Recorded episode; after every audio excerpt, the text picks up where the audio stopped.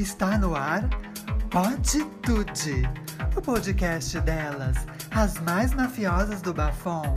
Pode Tude, Pode Tude, Pode Tude. Olá! Bem-vindas, bem-vindos e bem-vindos ao Poditude, um podcast da Casa de Criadores dedicado à moda, noite, música, cultura pop e tudo que a gente e os nossos maravilhosos convidados quiserem falar. Eu sou André Hidalgo, diretor artístico e curador da Casa de Criadores, a principal plataforma dedicada à moda autoral no Brasil. Eu sou Dudes, diretor criativo, artista visual e performer. Eu sou a Johnny. Atualmente eu só durmo. Aliás, eu durmo já faz um ano, igual a Bela Adormecida. Olá, eu sou Leon Cunha, sou uma ativista, publicitária e bonita. Essa é a nossa mesa incrível, que sempre vai estar aqui toda semana com um novo episódio para vocês, falando sobre os mais diversos e relevantes temas, ou não relevantes também, e trazendo informações, dicas, bafos sobre os principais assuntos ligados ao nosso universo. E para começar, uh, o tema do nosso primeiro episódio vai ser As Antigas é Babado. Porque nós não somos saudosistas, meu amor, mas a gente tem muita história para contar. Então, vamos lá, eu vou começar perguntando para o Johnny. Quem, quem para você, Johnny, é antiga e babado na moda e na noite? Tanto faz, pode falar moda, noite, como você preferir. E por quê? Quem você destaca nesse universo? Ah, acho que a primeira personalidade que me vem à cabeça é a mãe de todas, Madonna. Oh, muito bem. e, e, na moda, Johnny, quem que você. Olha, na Mas... moda, hum. eu lembro da Clodovil, me vem a Clodovil na cabeça me vem a Denner, uh, quem mais? Guilherme Guimarães, Marquito, as antigas, né? E, mas você destaca a Madonna, fala um pouquinho, porque assim, a nova geração, Johnny, assim, a gente, obviamente, a gente quer falar aqui com todos os universos, a gente quer falar com todo mundo. E assim, o que eu percebo é que essa nova geração, obviamente, não é que ela não conhece a Madonna, mas talvez ela não valorize a Madonna é, perante as, as divas pop, digamos assim, da atualidade, né? Então elas tendem a, é, é, a não dar Passa batido. É, é. Então queria que você falasse um pouquinho da sua relação com a Madonna, louca. Ah, então, Madonna, assim, pelo que eu me lembro da minha infância, foi uma das primeiras uh, divas pop que eu curti, que as de cara me identifiquei, sempre acompanhei o trabalho desde sempre. E assim, ela foi uma grande pioneira em quase todas essas pautas que a gente debate nos dias de hoje. E o lance das novinhas não terem tanta informação sobre isso é porque, obviamente, diva, as divas pop delas são as divas de hoje. Então a Madonna fica meio que escondida atrás de tudo isso. Porém, as que são um pouco mais uh, curiosas sabem que as divas pop de hoje, que elas veneram e amam, se inspiram no trabalho da bonita antiga. Isso, né? Quem, quem trabalha, quem escreve, quem sabe de música, sabe de todos esses babados. Ah, legal. E para você, Neon?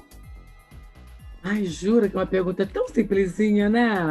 Eu posso, eu tenho que me conter, né? Porque, Não, mas, assim... Neon, deixa eu te falar uma coisa. A gente, ao longo do episódio, a gente vai estar falando sobre várias outras personalidades também, tanto de noite quanto de moda, tá? Então, não, não precisa ficar, ai, tenho que falar e vou esquecer alguém. Ao longo do episódio, a gente vai falando também. Tá? Querido, é um episódio só para mim e o Paju que tá na minha língua. Tem uma entidade que se apostou de mim para dizer de uma eternidade eternidade que tem produzido babados. Mas eu fiz um recorte bem bonitinho. Gostei muito do, reto, do roteiro da senhora. E vamos lá no close. Já que essa gente está achando que tudo aconteceu assim do nada, e como bem falou Johnny, a gente precisa também se atualizar sobre o que o passado produziu para a gente chegar aqui bonita. Eu vou soltar três nominhos de altíssima importância e bem contida, tá? Muito contida. O primeiro na moda, Thierry Mugler, que vai fazer não só moda, como cultura de moda, cultura de personalidade e um trabalho absurdo de inclusão. Para quem não sabe, se quiserem pesquisar, Roberta Cambini, em 1991, assinando como Roberta Close no desfile de Migrer com Diana Ross e Tracy Ross, mãe e filha, no mesmo desfile, com tantas outras celebridades, falando inclusive de uma diversidade de etnia, de localidade, de corpos possíveis. Além de que Thierry Mugler já questionava a fluidez de gênero, né? Se é que podia ter ou não podia ter, estava tudo ali na passarela do Mugler. Por que, que eu trago o Thierry Mugler? Porque, assim, ele pega tudo o que é possível. Ele coloca numa passarela a questão do etarismo, então vamos ter mulheres como a própria Lauren Hilton desfilando, Carmen de Leonfice já desfilando para Miguel no auge da sua idade. Que assim, ele vai fazer um resgate histórico das apresentações de, das Hollywoods antigas e trazer uma contemporaneidade para música, uma bate-peito babadeira das antigas, que a Johnny é íntima a Silvestre. Se você quer saber o que é dar pinta, o que é dar close, o que é bater cabeça, o que é um corpo gordo performando feminilidade e questionando a norma, desde a voz, desde a produção, da proximidade da família, da pessoa vivendo com HIV. E para finalizar, assim, de terceiro elemento babadeiro, a gente precisa falar também das nossas modelos antigas que antecedem essas propositoras. Eu queria dois marcos icônicos de moda, e a gente tem que lembrar que a moda se fundia com a noite, com a cultura mainstream e com a possibilidade de sonhar. Me parece que falta um pouco nos dias de hoje, e a gente precisa retomar isso. A Grace Jones, que estava no Estúdio 54, estava nos filmes, inclusive usando o Thierry Migler, usando a Gina Laya, usando uma série de nomes, e a nossa Dalma Calado e a Beth Lago. Beth Lago, histórica, icônica para Thierry Mugler, a Dalma Calado para altos nomes da alta costura, como Laurent, como o próprio Valentino. Ah, eu acho que é só isso por enquanto. e você acordou bonito. A gente retoma já já, porque depois tem uma pergunta que é sobre né, esses ícones da moda e da noite também, tá? E só para lembrar os nossos ouvintes e todas as referências que a gente estiver falando aqui, pelo menos as que a gente encontrar, a gente vai colocar no final aqui do episódio os links para esses desfiles, para enfim, para esses artistas e artistas todos que a gente está citando aqui, tá? Dudes, e você? Bom, eu sou um pouquinho mais novinha que a galera aqui nessa sala, mas o que, assim, começou com referência para mim quando, acho que em 96, 97, a primeira coisa que eu entendi que eu era uma bicha no meio do interior, lá em Rondônia, na verdade, foi um filme chamado Casamento de Muriel e, consequentemente, ABBA é, foi o primeiro insight, assim, falei, nossa, o que que é isso? E aí me abriu um, um leque na minha cabeça, fui atrás de outras coisas e, consequentemente, cheguei a Cher, que eu acho que é a grande mãe de muitas coisas aí que a gente está vendo hoje de novo também. É, e aí, na moda, o Christian Lacroix, que depois eu fui assistir Absolutely Fabulous, que é um seriado que eu amo de paixão, e inclusive a Edina Monsoon, ela que escreveu o documentário das Spice Girls, e aí ela teve essa série durante anos, né? Acho que a galera conhece muito Patsy Stone e tal, pela foto dela fumando, mas pouca gente deve, dessa geração deve ter assistido esse seriado. E Lacroix é uma referência imensa, né? Seriado, assim, enfim, saia balonê, bufante, as estampas, pra mim é tipo Migler né? também, viu? Migler também tá lá. Não, super tá lá, não, Migler, mas é, é que. Escada. A, a tá narrativa... todo mundo lá. As novinhas, as mais novinhas comem bola, tá? Come mesmo.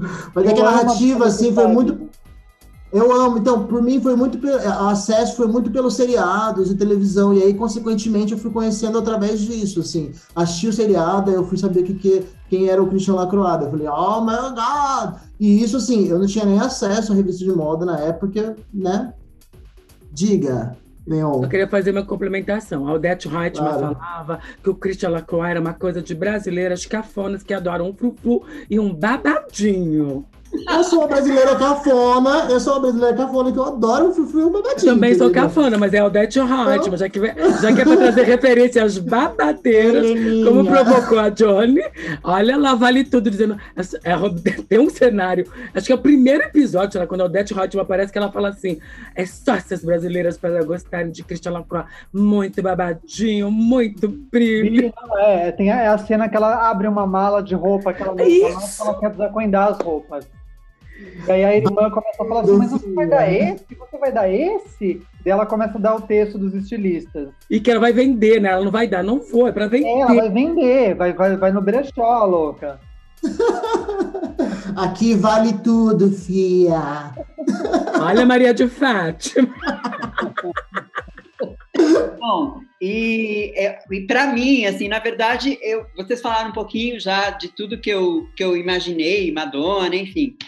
É, mas eu vou falar, eu vou preferir destacar alguém está aqui com a gente, que é a Johnny. Porque assim, a Johnny eu conheço, nossa, desde que a gente, assim, era eu, é, eu sou um pouquinho mais velho que o Johnny, mas eu sempre saí na noite. Eu comecei sair na noite no Madame Satã, enfim, eu sou velha da noite. Já tive uma casa noturna, né, que foi o Glória, enfim. E a Johnny, eu lembro que uma vez, sei lá, eu tava, eu não sei se acho que era no Massivo, eu não sei onde eu tava. E eu vi a Johnny, o Johnny pela primeira vez, assim, que, nossa, tipo, meio bugou, assim, sabe? Aquele look absurdo, assim. O Johnny, ele foi precursor desse, dessa cultura Club Kids aqui em São Paulo e no Brasil, né, na noite. É, e aí ele passou a ser uma referência para mim, de verdade mesmo, Johnny.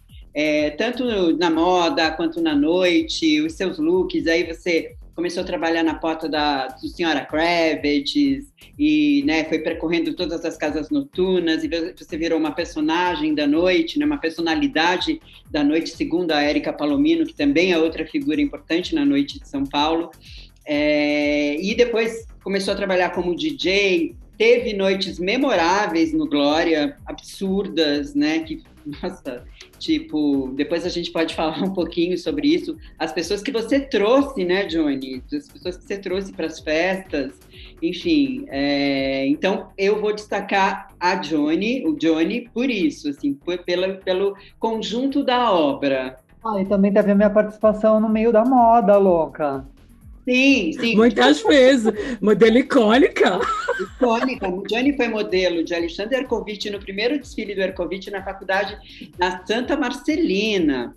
É. Né? Depois é, é, virou meio que a cara né, da marca Alexandre Ercovitch por bastante tempo e, e também foi percorrendo por vários outros estilistas e desfiles e, e, virou também uma referência na moda, né? Pelos looks, por tudo. Então, é o conjunto. Eu tenho que complementar, assim, eu só tive um trabalho de performance na noite devido a Johnny e a Alison. É, eu morava em Mato Grosso do Sul e, e, eu só tinha acesso à internet, assim, não conseguia ver muita coisa, né, do que estava acontecendo em São Paulo. Eu lembro de alguns blogs que tinham GIFs, fotos da Johnny, da Alison, e a Alison, para mim, tipo, eu olhei as duas assim, falei, é isso que eu quero fazer, eu vou para São Paulo fazer isso. E aí eu vim para São Paulo fazer isso e fiz isso. Ai, mas, gente, e... mas é que a Johnny é um bonde, não dá pra falar só da Johnny. É, é verdade. A Johnny é uma máfia de cabocla, porque ela pega.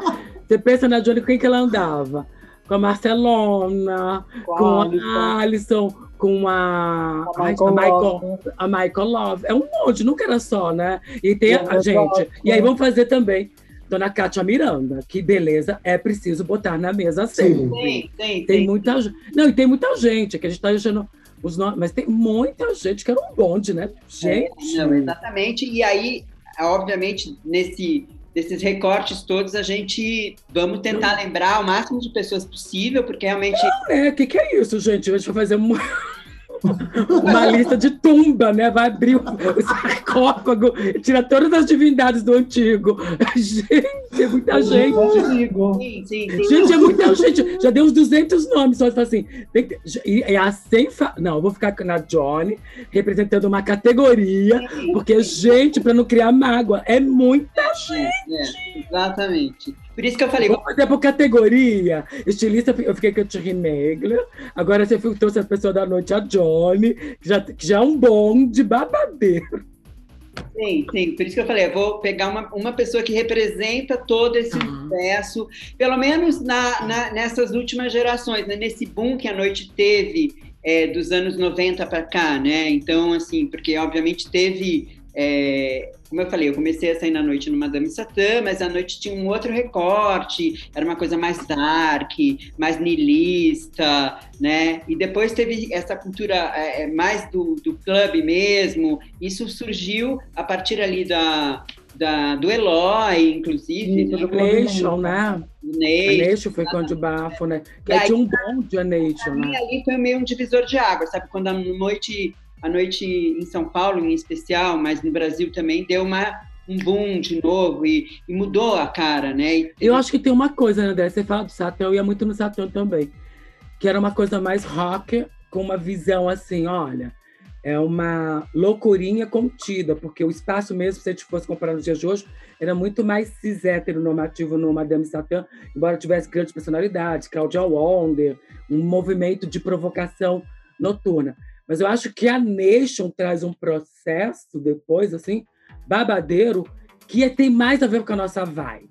Que é essa coisa de não ter que ser pesado, a gente pode se divertir, a gente pode fazer uma outra provocação estética. E aí, e, e a gente era bem ousada ainda, porque você tinha uma série de outras questões que, assim, gente, não se tinha Uber, você tinha que fazer o rolê do corre-corre, ou no táxi, ou na carona, ou no ônibusão mesmo, no as amigas.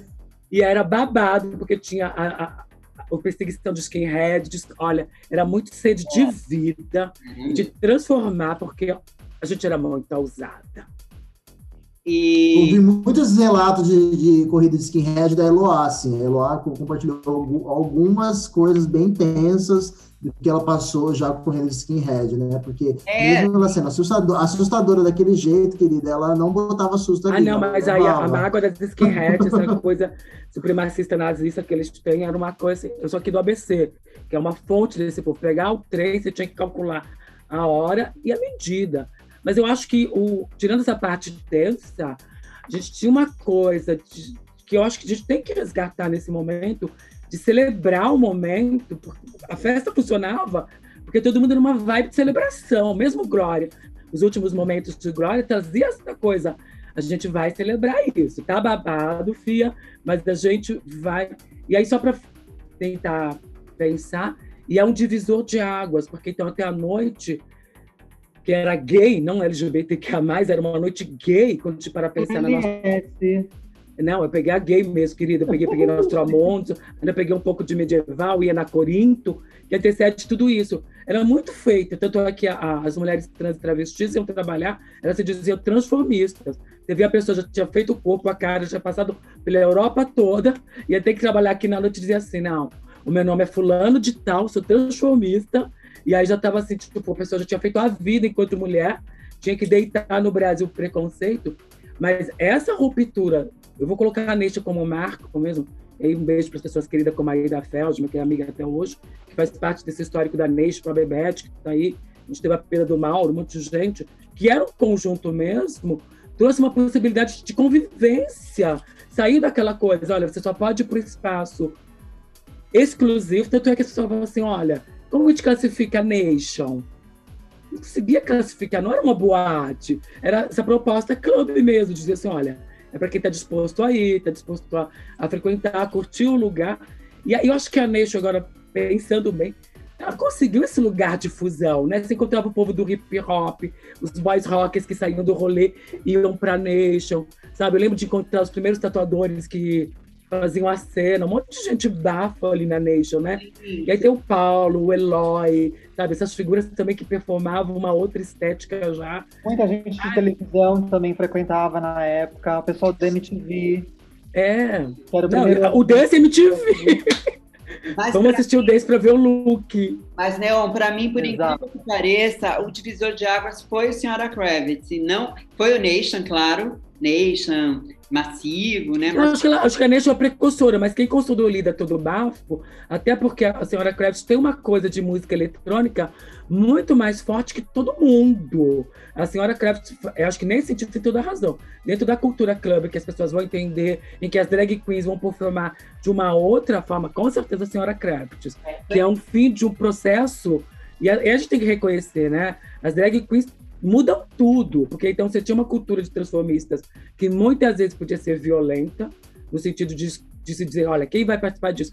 Aí você pega essa gente que performa. Eu lembro da Ana Maria e Mariana com aquelas bananas gigantes em algum lugar. Maravilhosas. E aí você fala assim, tipo, que, que não, não, não tinha uma obrigatoriedade de fazer um sentido. Que eu acho que é isso. Aí a Cultura Clube vai fazer essa, essa fusão de arte, moda e tecnologia pensando no, no, papel do DJ, inclusive de conhecimento técnico, que acabou. Sim, sim. É muita coisa, não, eu concordo com você. Aí a Craft traz esse fundamento. Sim. sim. Fundamento, viu, Johnny? Muito importante. Que... Sem contar que a Johnny estava na porta ali, maravilhosa, com Kátia Miranda, é, As respostas da Johnny. Ah, não, era o oráculo, né? A Johnny era o oráculo. Johnny, qual é? Teu cabelo tá preto hoje? Não.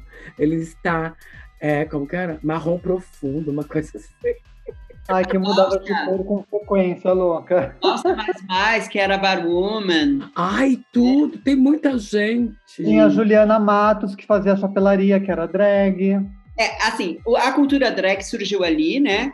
É, no, no, Senhora Kravitz, tanto que naquela noite, naquela famosa festa, né, a Nossa Senhora do Make-up é drag. Make-up drag e foi tipo um, um, divisor de águas, ali que surgiu o movimento, daí os jornais começaram a dar, e aí surgiu a coluna da Érica Palomino, retratando todo esse universo. Eu já estou falando da minha próxima pergunta, que é quem são para vocês os fundamentos da noite da moda?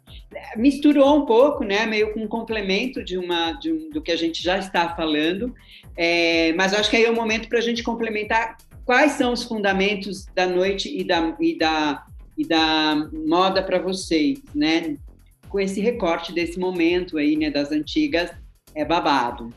Então, quem, quem que são para vocês? Para mim, também, aí surge Erika Palomino, aí surge a cultura dos DJs, o Renato Lopes, o Mal Mal, é, surge o Alexander Kovic na moda, é, sei lá, McQueen, né, na moda gringa, nossa, tem tantos nomes, né?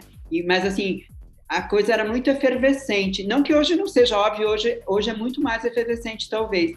Mas naquele momento, talvez por ser muitos precursores em muitos desses universos, tinha um, uma coisa muito de movimento mesmo, talvez. Não sei se é impressão minha. O que, vocês acham? Ah, eu acho que assim, essa coisa da moda gringa, por exemplo, a gente não tinha internet na época, mas a gente tinha cultura de revista. Então a gente estava lá todo mês folhando The Face, folhando ID, folhando não sei o quê, e a gente sabia de todos os bafons. A gente era mais informado que hoje, se bobear. Eu sempre penso nisso.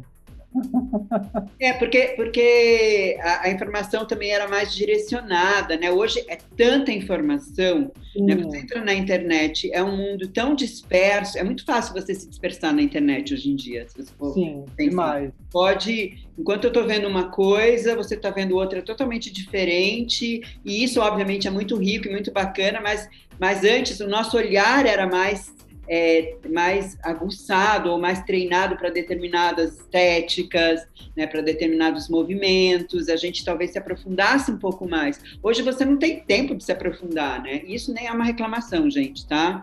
Eu acho isso super bacana. É uma constatação. é uma... Eu acho que eu acho que vai além. Eu acho que era precariedade mesmo, assim, era muito difícil acessar as coisas, né? A menos que tivesse uma amizade, era tudo muito caro também, né? Vamos falar que era assim, era uma outra dimensão, é tipo um investimento mesmo. Você queria aquele pertencimento, aquele entendimento, você corria muito atrás, né? É... Mas sabe que eu lembro na época, muita gente não tinha grana e adorava consumir esse tipo de informação. O que, que elas faziam? Elas iam nas grandes bancas da Paulista. Eu sou uma dessas, passava o tempo todo ali. Revistas. É, então, mas, é, mas, mas tinha uma dimensão, né, John? Eu sou da ABC. É que a gente, a gente somava tudo.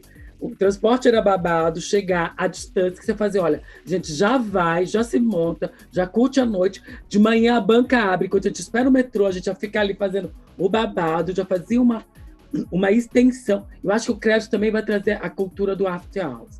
O after hours também muda bastante o rolê de gente que fala assim, olha, não vou sair à noite, mas eu vou conseguir levantar até horas, vou pegar, depois vai ter o Hells também, os benditos afters que são incríveis. Bom, mas você tá pensando de. Ai, dessas coisas todas. Tem muita coisa. Agora tem uma coisa que me marcou muito no período, que foi um filme e uma canção. Traídos pelo Desejo, com que era justamente a relação da Jill, uma mulher trans, que é a primeira vez que tem Ai, um é maravilhoso esse filme. É incrível, é incrível. Não é? É. E aí veio a Jay Davidson, sabe? Que vai depois, que faz papel, que é a Jill. E a música da Boy George. Acho que a Boy Sim, George é uma, é uma, é uma é, sabe, uma, uma ícone, assim, que a gente fala assim, de questionar, que já fazia um papel. Hoje a gente tem essa questão das não binárias, mas a gente tinha naquele momento a questão das pessoas que eram gender funk, foda-se o gênero, nós já estamos tratando disso, porque a gente quer ocupar um outro espaço estético, não queremos classificação. Eu lembro muito da Boy George, da Dead or Alive, e muitas vezes quem era inserida nesse esquema de dane seu gênero era a Grace Jones, que é essa sociedade. Grace Jones não está preocupada com esse rolê aí que vocês estão falando. Ela só quer aparecer montadíssima e dar um close, e era o que ela fazia, né? O casamento é. dela, as produções, os Não, esse da... filme, esse filme é incrível você ter falado desse filme. Ele é um filme, eu dei um Google aqui agora enquanto você falava, é New Jordan, sim, e é de 92. E é, é... e é um filme, assim, muito icônico, porque ele Os looks, né, também. Mas essa questão, imagina, a, a, principal personagem é uma trans, né? Isso em 92, que era quando estava surgindo tudo isso, mas assim, era, era muito. Era revolucionário na época, Não, né? e tem um nu frontal dela, no, no ato que vai consumar uma relação. E o mais interessante é que não é um filme sobre isso. É um filme sobre uma relação de espionagem do Ira com um babado, e ela é só uma personagem afetiva. É, ela é tratada com uma espontaneidade que ela tem um namorado negro, e aí, de repente, ele se envolve numa trama e o cara se apaixona por ela, o cara que vai tentar alertar ela da situação, se apaixona um... Gente, só pra gente parar pra pensar, eles não estão discutindo a transgeneridade da pessoa. Ela tá num contexto tão contemporâneo, tão atual, tipo assim, olha, o fato é que o cara se apaixonou por essa mulher. E o segredo dela é, era para ser secundário na trama. A trama era dizer assim, o que vai acontecer no rolê todo. Então, tipo, é, sabe, é, é, muito revolucionário pensar naquelas discussões que a gente já vivia e que cabiam a gente, né? Porque, assim, acessar isso no cinema, a gente que se virava.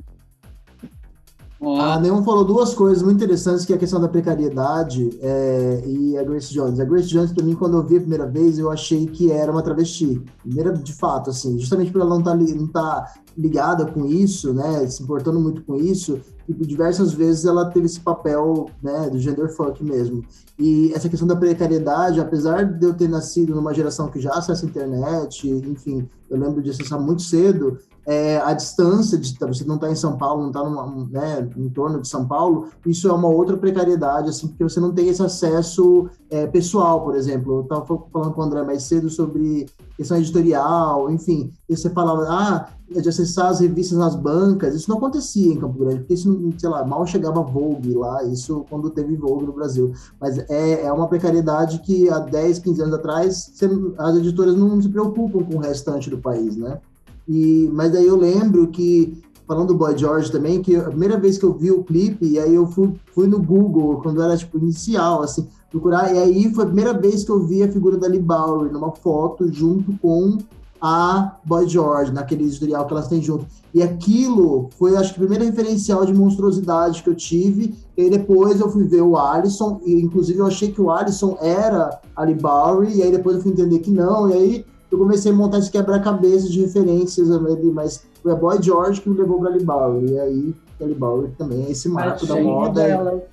Eu acho que a gente pode falar dos dois, né, um pouquinho, dar um... um, um eu, eu acho que o Johnny pode falar do, do Alisson, né, mas assim, eu só me lembro simplesmente que o Alisson ia no Glória com os makes e com os looks mais absurdos e ele ele não, ele, ele ia para se divertir desse jeito. Ele não era contratado da noite da casa.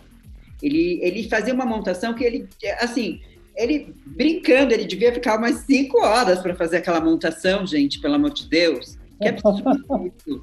E assim, eram looks tão. Eu lembro de um que ele tinha um terceiro olho, assim, que era uma coisa. Ai, meio chiva, azul, é lindo esse look. É maravilhoso. Não. Que era um olho gigante, era uma corda imensa na cabeça. Ah, era um olho.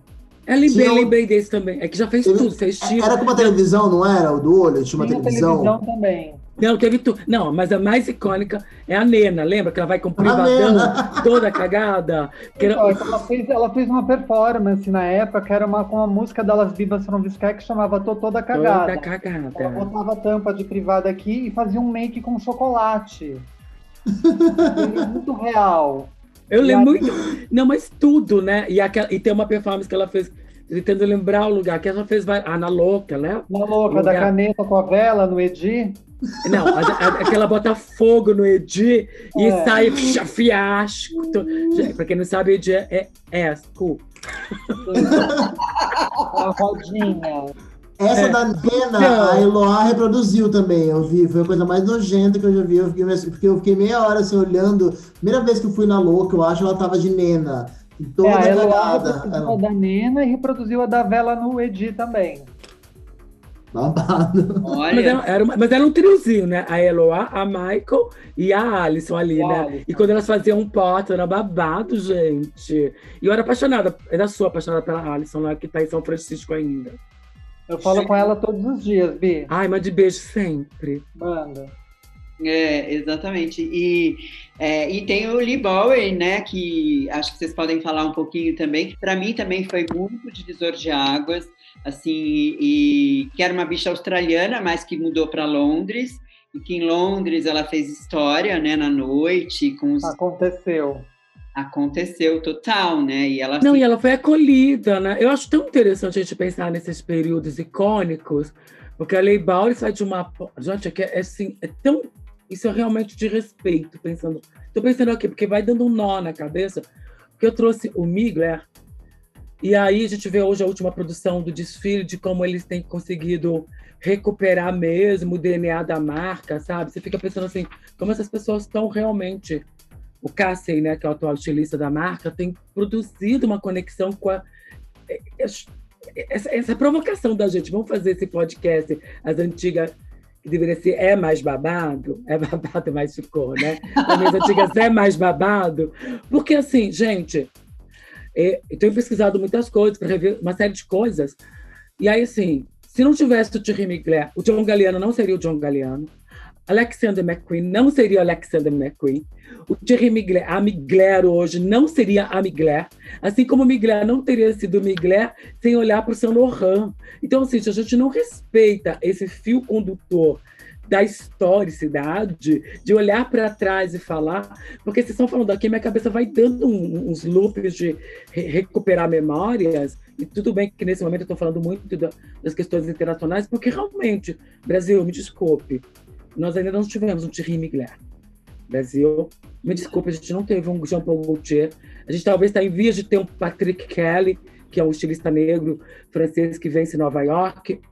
A gente, sabe, tem, a gente temos um caminho de. Que, até porque a gente não tem um apoio governamental consistente para dizer a nossa indústria é tão. É possível comparar a nossa indústria. Eu acho até desonesto quando a gente tenta comparar a indústria e a produção nacional com a internacional na mesma perspectiva. Eu acho que se faz muita coisa aqui no Brasil com competência. Eu fico lembrando de nomes assim dentro da casa de criadores. Eu vou fazer três muito rapidinho, quatro, para não perder a patroa também, a Isaac Silva, mas assim, também tem a Robe Dognani. A gente vai ter o trabalho da Valéria Araújo, do Wader, sabe? São trabalhos assim de um potencial que ainda estão em andamento e que faz toda essa conexão com o passado, de buscar uma excelência, sabe? Você vê quando eles pesquisam que vão comprar roupa em brechó, buscar, vamos importar. Gente não é comprar uma roupa só para usar, gente. As pessoas estão investindo em conhecimento. E aí você olha para esse traço que a gente está fazendo aqui de falar das antigas é mais babado, eu vou repetir porque é mais babado mesmo, sem drama nenhum. Porque, gente, a gente tem que pensar assim, a nossa indústria patina o tempo todo. Quando você vê esses jovens estilistas, esses estilistas que já têm uma história ainda mantendo um processo de acreditar na moda no Brasil, de ter essa pujança, de que você vê o tamanho dos nossos orçamentos, um pequeno desfile em Paris paga uma, uma semana da gente aqui é muito desigual, desonesto. Mas, ao mesmo tempo, você vê a relação do McQueen com a Leigh Bowring, quando ele faz uma apresentação de passarela com todos os makes, toda a performatividade, de reconhecer esses processos todos, ou mesmo, sabe, o John Galliano que passa por esse processo dentro da Dior, que sai de lá com uma, por conta de uma fala antissemita, mas é que você volta a ressurgir na Margiela, que é desse período que a gente está falando, que traz conceitos que muita gente não só olhou, como copiou no mundo inteiro. Sim. Muita gente se apropriou desse DNA, inclusive, para dizer assim: olha, existe uma outra provocação antiestética, mas que traz um outro conteúdo, sabe? Que aí é pensar no que foi aquela, aquela, aquela moda, é, sabe? É, questionando toda a ostentação da moda. E, e tudo isso acontecia em paralelo. Então, assim, tipo, gente, na boa, é tentar repensar, assim, tipo, que que te trouxe até aqui, né? Quando a gente pensar. E eu tô achando essa história bem legal da gente conversar, porque por mais que a gente tá falando das mais antigas, é tudo contemporâneo, é muito atual. É, é muito atual, é do agora, assim, não tem nem como, né? Não, e eu queria, até, eu queria até trazer isso para hoje, até para que vocês falassem um pouco quem hoje vocês destacam, porque obviamente é, é, uma, é um processo histórico, né, que, que vem num crescendo e que a gente, o que a gente vive hoje é um reflexo de tudo isso que a gente está falando que veio de lá, desse, desses momentos lá atrás que a, né, que, que a gente destacou aqui. Lá não, ali atrás, né? Logo ali. ali. Atrás, é, ali atrás, até porque estamos aqui vivas ainda, inteiras e lindas. Muito forte. Apesar de tudo, porque não fizemos esse comentário, mas estamos gravando esse primeiro podcast no meio de uma o pior momento, até hoje, né? O pior momento da pandemia, mas não vamos falar sobre isso tá? Mas é só para a gente registrar para as gerações futuras que vão ouvir esse podcast que estamos no meio dessa pandemia absurda. Mas hoje, assim, com todos os recursos que a gente tem, com a internet, com, com a internet, com essas evoluções todas que ela teve, né, em vários aspectos. O que, que vocês destacam? É, o que, que vocês destacam hoje? E o que, que vocês acham que vai ser o futuro? Eu sei que é complicada essa pergunta, né? Mas Acho fácil. acho ela é muito fácil. Sabe por quê, André? De verdade, a moda chegou, acho que no lugar real dela de um passado. Quando eu trago o Thierry, e eu poderia falar do Thierry, do Jean Paul Gaultier, eu fiquei muito no conflito. Se eu estaria o Thierry ou Gaultier para esse momento. É, e aí não dá, porque assim, e mesmo a Galeano, eu estou lembrando dos desfiles icônicos dessas pessoas com todos os corpos. Tem um desfile da Galeano que é todo, que são casais são todos os corpos, são todas as possibilidades de afeto, é tudo junto, misturado. Eu acho que o que a moda conseguiu, eu acho que por, por conta de pessoas como a Johnny, como eu, como você, como, como pessoas que resolveram fazer um outro processo de moda, foi incorporar a demanda lá de baixo.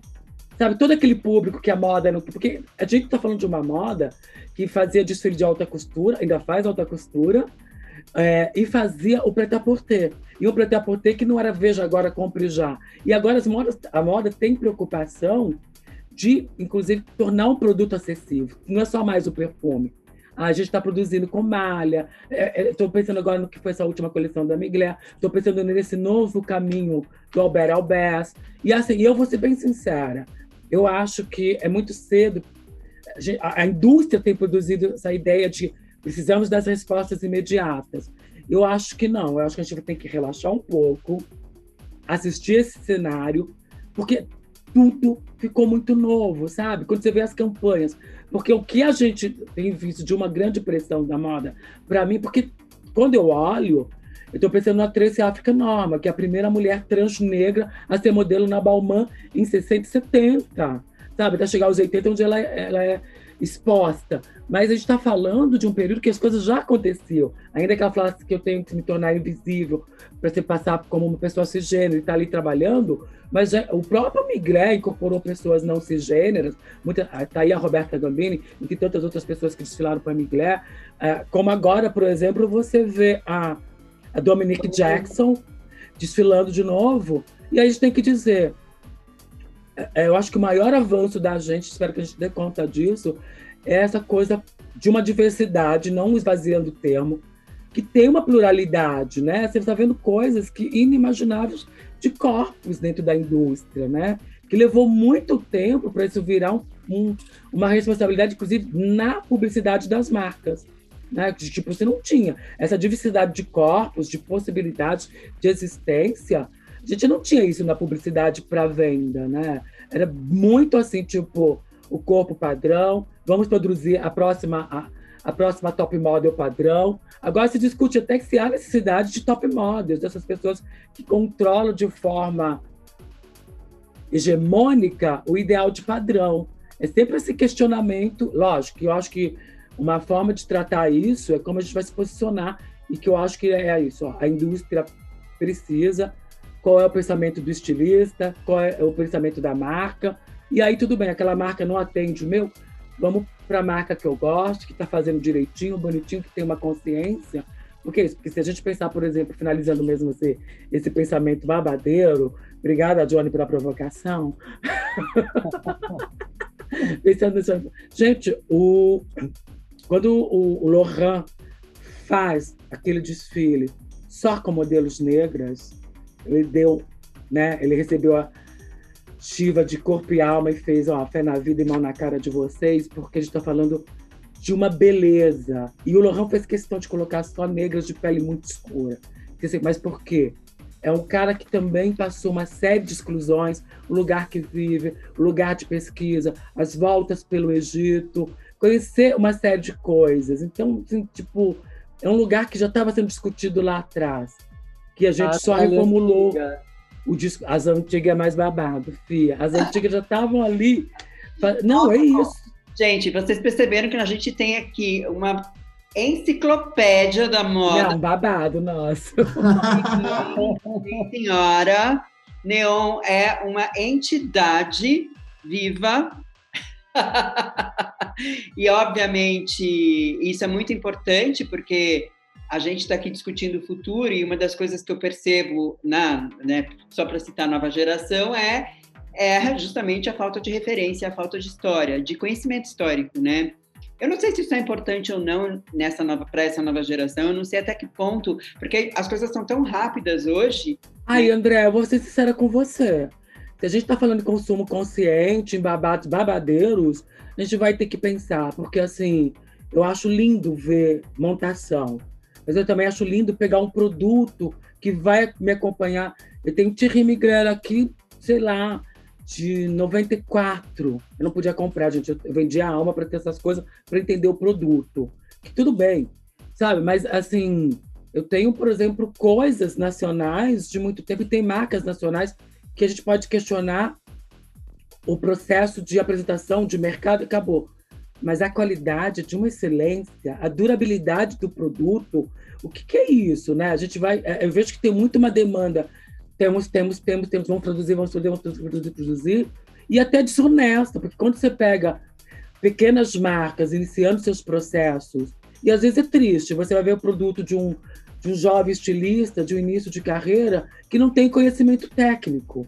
Então você vai olhar a costura, vai olhar a propositura, a proposta. A proposta estética é maravilhosa, mas ela não se sustenta na qualidade. Sabe, não estou falando da qualidade, você tem que ter o melhor tecido do mundo, até porque Brasil, desculpa, está longe de ter os melhores tecidos do mundo, de ter os melhores maquinários. A indústria tem feito muita coisa, geralmente é exportação, é muito difícil isso. Mas, meu bem, se você tem dúvida sobre uma boa costura, procura aquela costureira do seu bairro, de algum lugar, aquela costureira babadeira, que já fez vestido de noiva para vizinha, que já fez isso, aquilo, que vai te falar, olha, o ideal para uma costura aberta é que ela tenha um centímetro para cada lado ou dois, se você pretende que essa roupa dure e te acompanhe, porque todo mundo muda a forma física ao longo da vida. Então, assim, falar de consumo consciente se você não tem intimidade com as costureiras do bairro, se você não tem intimidade com pessoas que sabem qual a diferença de linha de algodão para linha de nylon, para não saber que é uma agulha bola, uma agulha reta, que, que não sabe qual é o maquinário. Ou para essas mulheres que falam assim: olha, querido, eu sou do tempo do zigue-zague. E posso falar uma coisa? Pode. Tem que fazer igual todas as estilistas, as grandes, inclusive, fazem quando eu trabalhei no Universo em Desfile, nos anos 90, que era o maior acervo de, de roupas de época do país, onde todas as figurinistas, produtoras, editoras, gente de teatro, cinema iam fazer pesquisa, os estilistas faziam? Eles iam lá, pegavam uma peça do Denner para estudar como era a costura, abrir a peça. É isso que tem que fazer. Ponto.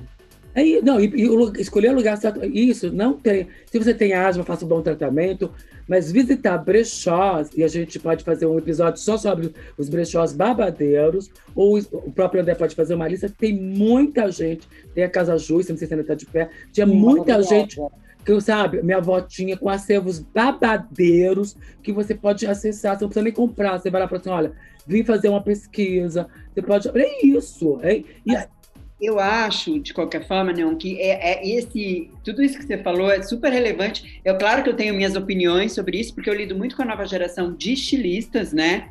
É, e de marca. Eu também, tá? Tenho é. colaborado muito, viu? Sim, sim, sim.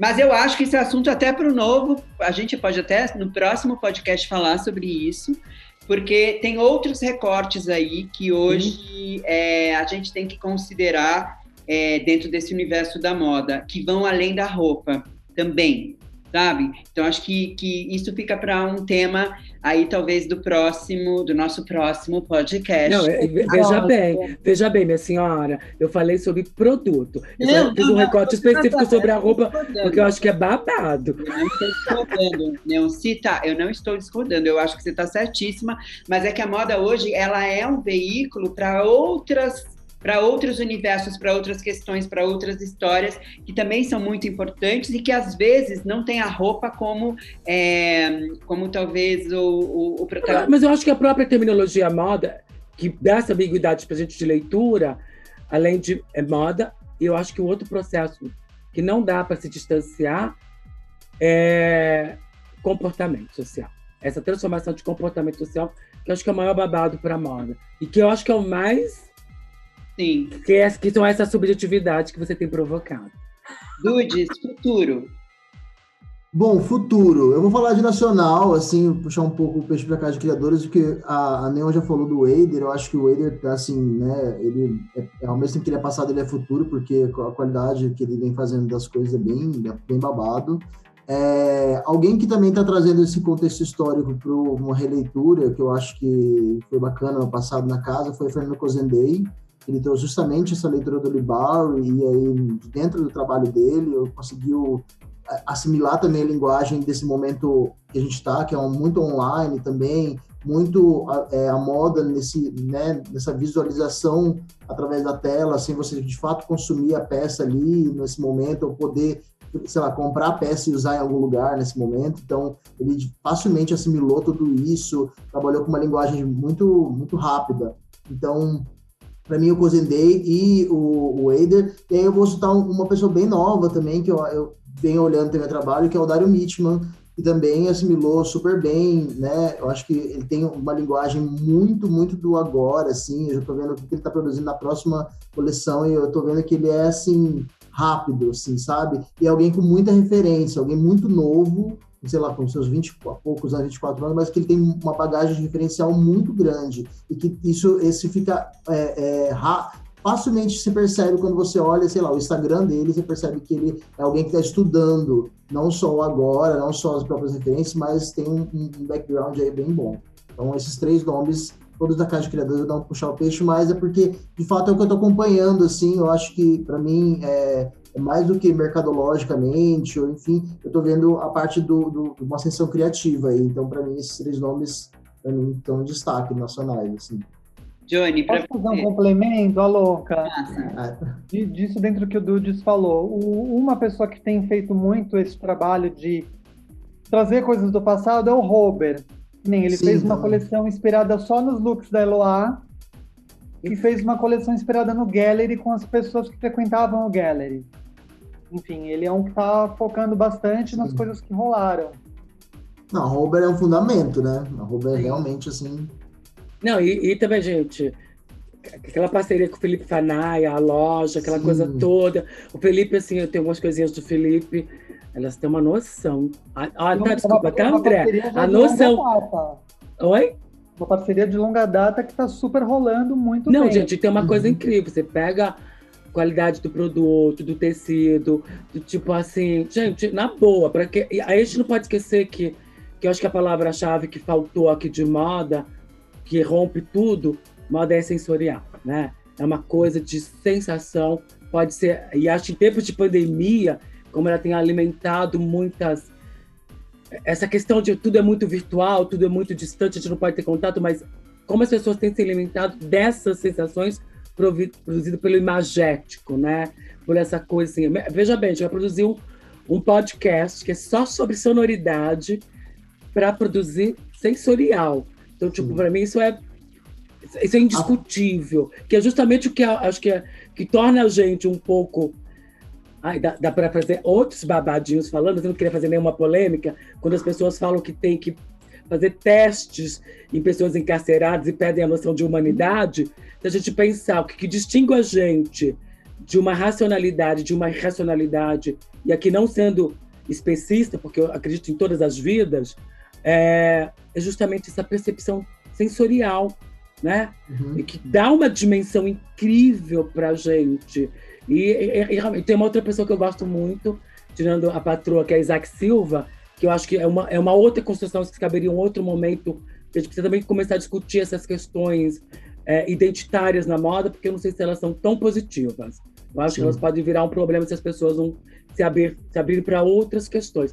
Mas tem um menino que eu gosto muito, além do que eu gosto da pessoa, que é o Alebrito. Eu gosto muito do uhum. que da provocação, porque aí você pode falar sabe? Ele tem uma propositura muito pessoal, sabe? Lembrar de como ele surge, ele ali fazendo hostess no próprio Glória, essa busca pela moda, ele chamar essas pessoas icônicas que já foram para outros estilistas, sabe? Ele tem um, um, um, time dele, faz tempo que eu não vejo, porque eu não olho muito as redes assim, sociais, estou bem real nisso, mas assim, uh, e você vê a força é para quem conhece o Alebrito, né? Ele Sim. é de uma. Ele é incrível. Não, de uma fofurice. Ele parece super fechado, super, né? Gothic. Aí você vai. O Ale é super fofinho. Aí pequeno, parece um anjito, assim, desse, dessa idealização Sim, não, do anjo que as pessoas. O Ale, ele era assistente das gêmeas. É. E aí. Eu lembro de toda a trajetória do Ale, assim, o Ale. E aí ele vai para a passarela com uma força. É uma realmente babado, força. muito babado. A, gente, era aquela, sabe aquele ditadozinho? Nos pequenos frascos, os melhores perfumes e os piores venenos? É a Lebrite. Total. Nossa, gente, bom, incrível. A gente tá assim, o papo tá maravilhoso, mas a gente vai ter que encerrar esse podcast, porque senão a gente vai ficar aqui horas. Neste momento, vocês estão estão vendo, então eu vou começar com a minha dica, que na verdade, assim, tá, eu vou pegar então esse momento e vou indicar o Babado Forte da Erika Palomino. É, eu esqueci de falar do Dudu Bertolini, que é uma pessoa muito importante também nesse cenário todo, nessa trajetória toda da própria Casa de Criadores da Noite de São Paulo. Então, assim, quero destacar o nome do Dudu. Então, a minha dica é o livro Babado Forte da Érica Palomino. E o que eu tô lendo hoje, gente, é o livro que é incrível, que chama, eu até ler aqui, Um Apartamento em Urano, do filósofo, do filósofo espanhol Paul B. Preciado, que é um dos principais pensadores contemporâneos das novas políticas de corpo, gênero e sexualidade. E eu vou ler para vocês como ele se define. Não sou homem, não sou uma mulher, não sou heterossexual, não sou homossexual, tampouco sou bissexual. Sou um dissidente do sistema sexo-gênero. Sou a multiplicidade do cosmos encerrada num regime político e epistemológico binário gritando diante de vocês. E durmam com isso. Chocada. Eu vou pegar um gancho, então, para dar a minha dica. Eu vou falar de uma pessoa também sexo dissidente, só que latino-americana, que eu tenho estudado bastante, que é Irra de Perra. Eu acho que todo mundo deveria procurar sobre Irra de Perra. É o fundamento, assim, para quem tá, é, enfim, é, muita gente fala que ela é divine, enfim, mas eu acho que não tem uma, nenhuma conexão porque ela vai muito além da, do, do, pensamento da divine, ela vai para pro, pro, academia, ela vai, enfim... É, heresia! Heresia, não, por que heresia? Não, porque... porque... Assim, porque isso, e é geracional, porque também a Divine é um outro processo de construção ético-social de questionamento do gênero, E a Divine está ali no processo com o John Waters de um corpo curto, de um corpo que performa a discussão da transição do gênero absoluto estabilizado para uma construção identitária. E além do mais, se a gente pensa toda a discussão de monstruosidade a partir da perspectiva da arte, a Divine contribui sem precedentes, que a gente vai encontrar só depois lá na frente, no Lucian Bacon.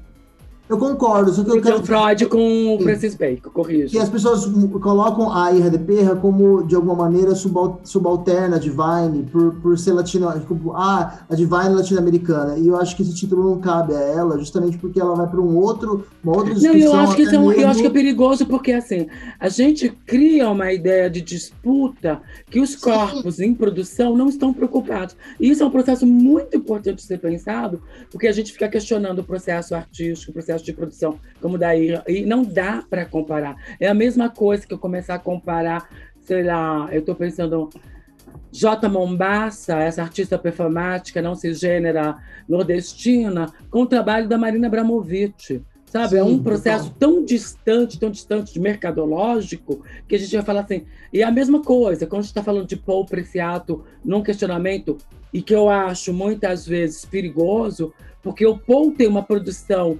intelectual acadêmica que não acessam outros espaços que, por exemplo, as travestis brasileiras marginalizadas já estavam discutindo há décadas Sim. que antecedem a produção intelectual da academia. Então, assim, eu não sei, e desculpa me envolver, querido, Não. é só para contextualizar, porque. Acho chique a contextualização. Não, eu até acho que as pessoas vão ficar ficam questionando, mas não, você é preta, não sei o quê, defendendo a Divine branca gorda.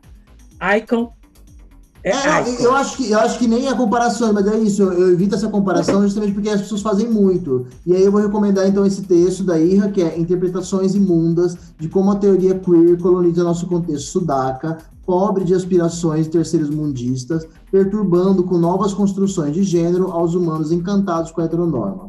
Então, esse texto é a minha indicação. E aí, eu assisti hoje o novo filme é, do Almodóvar com a Tilda Swinton, que é um curta-metragem tipo, de meia hora, chama Visão Humana. E assim, Ai, tô gente, louco pra ver esse. eu mando o link porque eu sou hackeadora. Eu te mando o link que é babado, babado. Vou botar o link botar todas aqui, para os nossos ouvintes.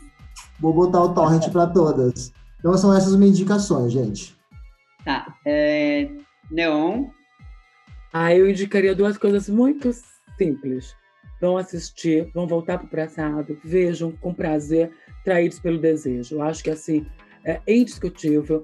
E aí escutar também é, a Sylvester e depois também não Cry Game do Boy George, mas no Close to 88, que foi uma manifestação para dançar da música eletrônica, em que ela dizia não à cláusula 28 que condenava a homossexualidade ou homossexualismo na Inglaterra, que eles queriam voltar a essa discussão. Então, saber que a cultura pop, para quem desdenha, muitas vezes é produção. Porque se hoje muitas pretas, pretas e pretos estão dando close, a gente precisa lembrar que teve uma bagaceira chamada Lacraia, que produziu um fenômeno assim, no meio da tarde, da família tradicional brasileira, em que as crianças gritavam alucinadas: minha eguinha, pocotó, vai lacrar, vai lacrar, vai lacrar, vai lacrar, vai lacrar. Então, que-! Então, a gente pensar assim que é, existe profundidade onde você procura, né? Ó, tá. Eu encerro. Não, E eu é- queria dizer que eu amo trabalhar com a Johnny! E você, Johnny? Ai, gente, olha, para quem tá em casa confinado, eu indico meditar, fazer o yoga, se possível. Mas tem um filme que eu gosto muito, que eu sempre falo para as novatas e elas ficam meio passadas, que é um filme de 74, nacional, chamado A Rainha Diaba, que é a história de uma boca de drogas, onde o Milton Gonçalves, aquele ator maravilhoso, ele faz o dono da boca, só que ele faz uma meio trava, meio montada. É trava mesmo.